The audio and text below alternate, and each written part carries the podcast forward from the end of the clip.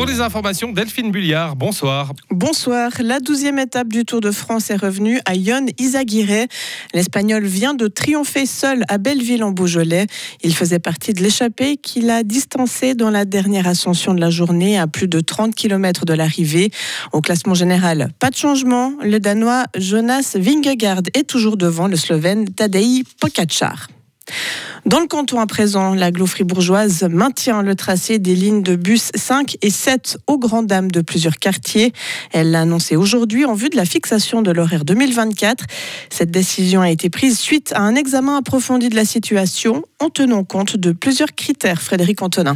parmi eux, le nombre d'utilisateurs de ces lignes dans les quartiers touchés ou encore la qualité de l'offre en termes de desserte ou de cadence. Suite à cela, plusieurs scénarios ont été étudiés tout en consultant les différents groupes d'intérêt et les communes concernées. Mais au final, aucun des opposants au nouveau tracé de ces lignes n'a obtenu gain de cause. Eliane Devo-Cibo, responsable de la mobilité au sein de l'aglo. Nous avons écouté avec intérêt ces différents groupes d'intérêt. Cela nous a permis de comprendre les enjeux à certains endroits. Il est par contre aujourd'hui difficile de pouvoir y répondre dans le changement d'horaire qui aura lieu en décembre. Par contre, nous allons lancer une étude sur l'entier du réseau pour euh, nos projets d'agglomération de cinquième génération et les éléments qui ont pu être relevés par les différents groupes d'intérêt sont aussi repris pour voir si des améliorations dans ce contexte-là sont possibles. Un plan qui se dessine à l'horizon 2025 à 2040. Et en attendant, l'annonce irrite. à Villars-sur-Glane, où plusieurs quartiers se plaignent de nuisances sonores ou de dessertes insuffisantes, c'est l'incompréhension, car pour le syndic de la commune, Bruno Marmier, des solutions existent. On a étudié ensemble des alternatives qui étaient jouables et qui permettaient de résoudre ces problèmes.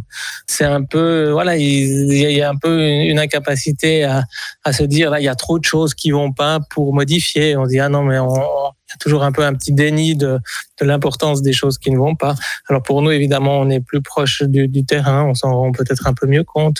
La Villa Bossy TMS du quartier des Clinites fait également part de sa déception. La direction a fait part à plusieurs reprises à l'aglo à la ville de Fribourg du fait qu'avec la nouvelle ligne, il faut énormément de temps à ces résidents souvent à mobilité réduite pour atteindre l'arrêt de bus le plus proche. Du côté de la ville, on se dit par contre satisfait de la décision de l'aglo. Elle souligne que ce n'est pas de sa compétence mais de celle de l'aglo de gérer ses itinéraires de bus. Merci Frédéric. Et la commune de Villars-sur-Glane ne baisse pas les pour autant, elle précise poursuivre ses démarches pour une correction de ces lignes. L'usine Eternit de Payerne va bel et bien fermer ses portes. Quelques 80 personnes perdront leur emploi à la fin de l'année. Le personnel et la commission des collaborateurs ont été informés hier au terme de la procédure de consultation lancée fin mai. Les négociations pour un plan social seraient sur le point d'aboutir.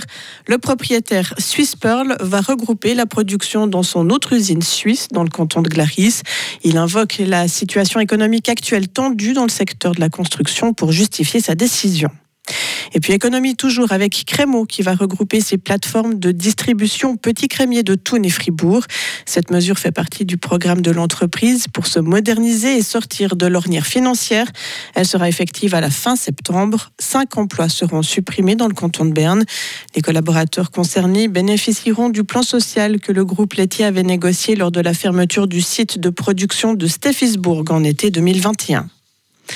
Le Conseil d'État fribourgeois est ouvert à une révision du volet éolien du plan directeur.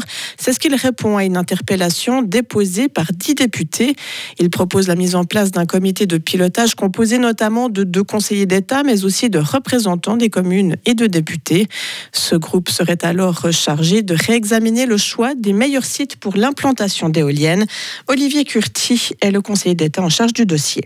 Le plan directeur cantonal, c'est quelque chose qui évolue parce que les conditions cadres changent aussi. Et puis dans le cadre de cette évolution du plan directeur cantonal, je pense que c'est quand même une piste intéressante de constituer ce comité de pilotage où tous les acteurs finalement sont impliqués, ce qui nous permet aussi d'avoir une certaine acceptation en fait des, résultats si on devait arriver à la conclusion qu'il faut adapter voire modifier le plan directeur cantonal. Le gouvernement fribourgeois souligne par contre que la loi actuelle ne permet pas de faire voter les habitants d'une commune sur la construction d'éoliennes sur leur territoire. Les vélos cargos sont de plus en plus nombreux sur nos routes. Ces bicyclettes avec une benne à l'avant ou l'arrière servent à transporter des marchandises ou des enfants. Leurs dimensions sont réglementées et la loi actuelle ne permet pas d'exploiter pleinement leur potentiel. C'est ce que pense Grégoire Kupski, président de ProVélo Fribourg les vélos cargo sont assez limités dans le sens où ils peuvent pas être plus larges que 1 mètre et pas être plus lourds que 200 kg.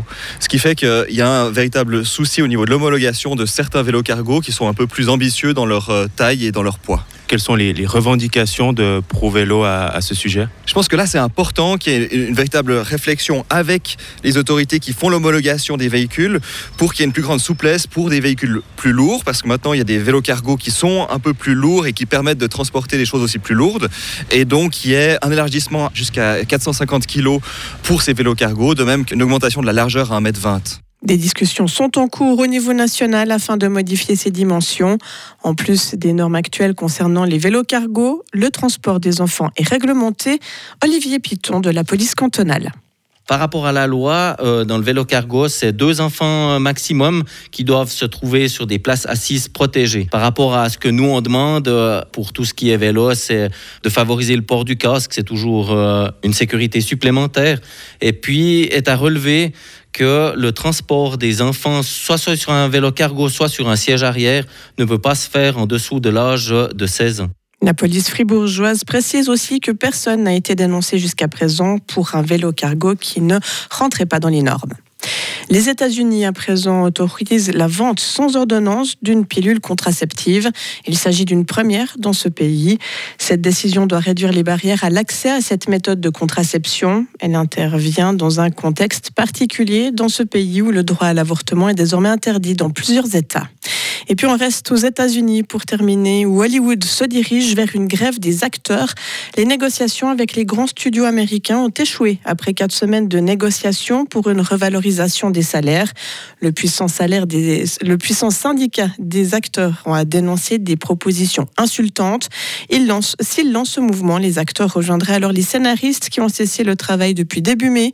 Ce double mouvement social réunissant les visages et les plumes de l'industrie cinématographique serait une première depuis 1960 à Hollywood.